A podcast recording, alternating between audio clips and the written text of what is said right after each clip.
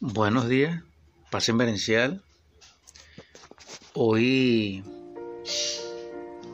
11 de enero del 2021, ya siendo las 8 de la mañana, desde Barquisimeto, Estado de Lara, Venezuela. Comparto con la audiencia que me ha seguido el poema o verso 59, titulado para ustedes Cosecha, perteneciente al tercer capítulo Contemplando lo diverso, una onda de tiempo del gran poema Un eco en la montaña. Lo escribí un jueves 24 de julio del 2012 a las 21 horas 19 minutos transcurría el año 49 de Acuario. ¿Cómo recoger el soplo exhalado? Los suspiros de nuestros pesares, los sueños de nuestra ilusión, las palabras que vaciaron nuestra boca.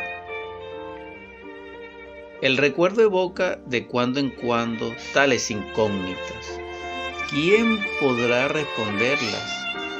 El pecho oprimido de quien lo padece clama por sus resoluciones.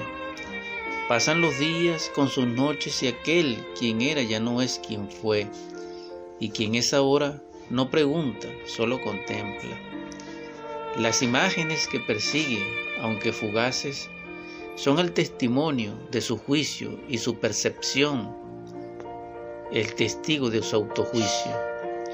Los cargos que flotan como pompas de espuma marina tras el oleaje con su sonido de despedida son de tormenta.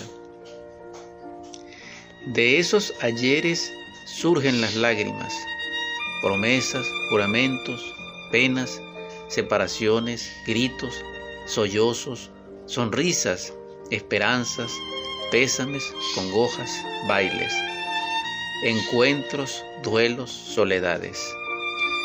Reflejo fiel del espejo bruñido en plata del lago, donde debe lavar sus mantos aquellos que glorificaron su jerarquía, que nadie recuerda y que añora.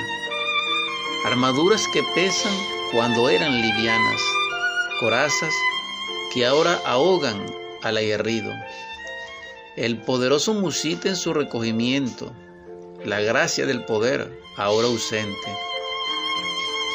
Aletear de gigantescas alas advierten de la cercanía a aquellos templos reguidos por gigantes, ya en ruinas. Se escucha desde el fondo sacro y desde los siglos. A la muerte se divisa la columna olímpica con sus cadenas y esposas. A un lado un escabel humedecido, al frente un flagrón. Pisadas fuertes marcan el tiempo. Comienza el ritual del misterio de aquel que fue. Paz inverencial.